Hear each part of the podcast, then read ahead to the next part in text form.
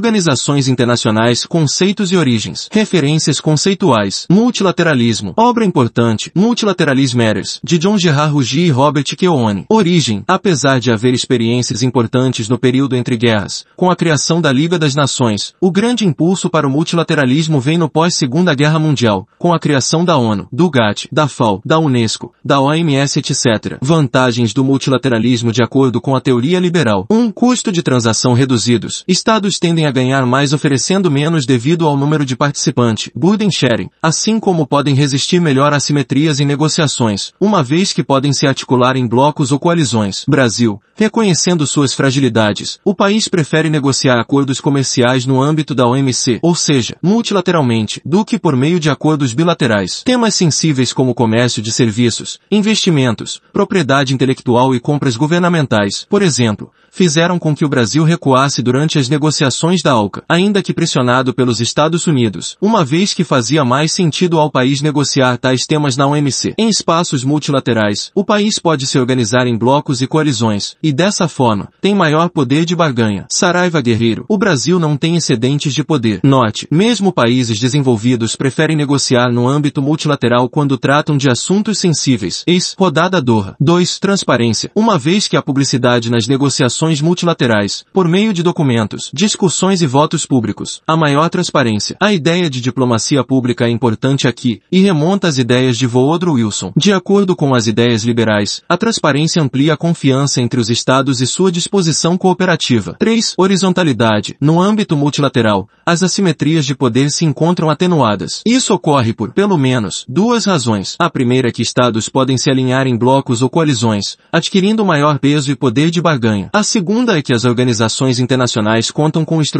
e mecanismos que tendem a horizontalizar as relações, tornando-as menos desiguais. 4. Representatividade e legitimidade. O multilateralismo permite a participação de múltiplos atores, e quanto maior a representatividade na organização em questão, maior será sua legitimidade e sua capacidade de estabilizar relações entre Estados por meio de decisões coletivas. 5. Indivisibilidade. Trata-se da noção de que o sistema engendrado por organismo multilateral representativo é indivisível ou seja, perene e estável, tem consequências importantes, por exemplo, para as noções de segurança coletiva ou de princípio de nação mais favorecida. Segurança coletiva, no âmbito da ONU, por exemplo, o ataque contra um de seus membros pode ser visto como um ataque ao sistema multilateral do qual faz parte, devendo haver uma resposta coletiva pelas outras partes contra o Estado agressor. Ex, invasão do Kuwait pelo Iraque. Princípio de nação mais favorecida. No âmbito da OMC, trata-se da noção de que vantagens comerciais dadas a um Estado devem ser estendidas também às outras partes, não devendo haver discriminações ou arbitrariedades. Expressa o ideal liberal de que o livre comércio seria um caminho para a cooperação e paz mundial. Instituições internacionais. Robert Keohane, para ele e outros teóricos, neoliberais, as instituições internacionais ampliam a confiança entre os Estados, facilitando a cooperação entre eles. Essa ampliação da confiança se dá pelos seguintes motivos. 1. Um, maior fluxo de informações. O compromisso com a diplomacia pública faz com que haja maior fluxo de informações inspirando mais confiança entre os Estados. 2. Sistemas de monitoramento. Sistemas de monitoramento dentro das instituições internacionais coíbem comportamentos desviantes e violações de acordos pactuados. 3. Mecanismos de sanção. A possibilidade de sanção a Estado violador de acordo gera maior disposição à cooperação. 4. Issue linkage. A relação entre diversos temas faz com que um Estado esteja menos propenso a descumprir acordo em área menos sensível, uma vez que poderia impactar outro campo mais importante estrategicamente 5. Shadow of Future, sombra para o futuro. Uma vez que as instituições internacionais tendem a ser perenes e não fugazes no tempo, seus atores se preocupam com os efeitos deletérios causados pelo não cumprimento de acordos, efeitos estes que podem afetá-los negativamente no futuro. Organizações internacionais. As organizações internacionais são um tipo de instituição internacional. Instituição internacional.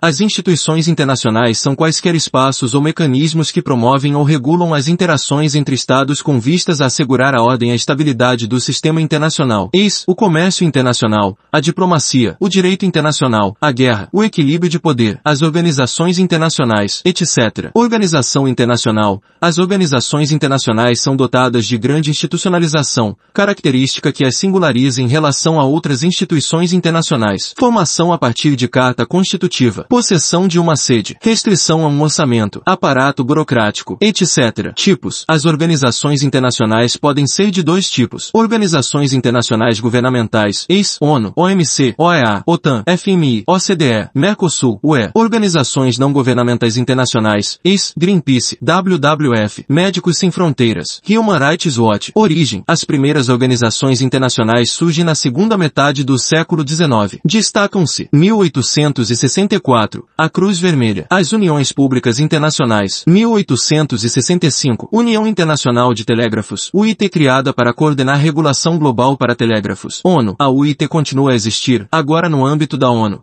e foi rebatizada para União Internacional de Telecomunicações, 1871, União Postal Universal, UPU criada para coordenar regulação global quando da revolução nos transportes durante a Segunda Revolução Industrial.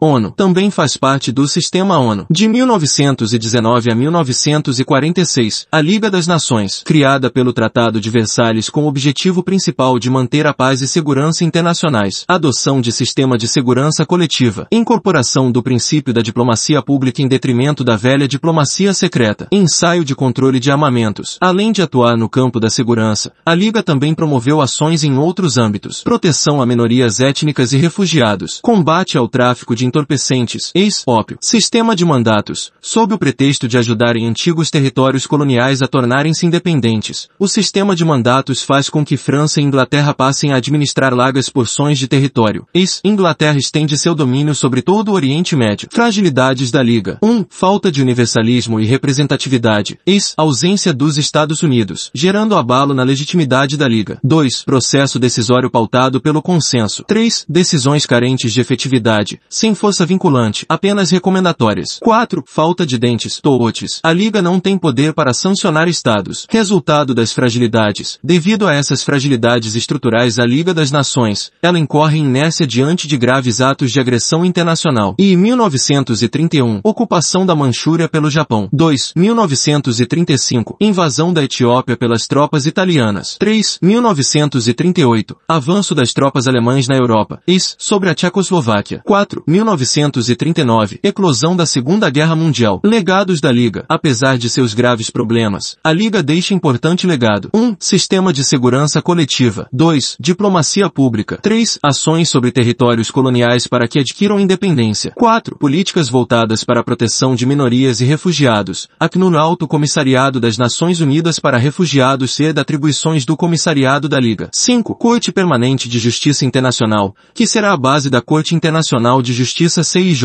6. Organização Internacional do Trabalho, OIT, é incorporada pela ONU.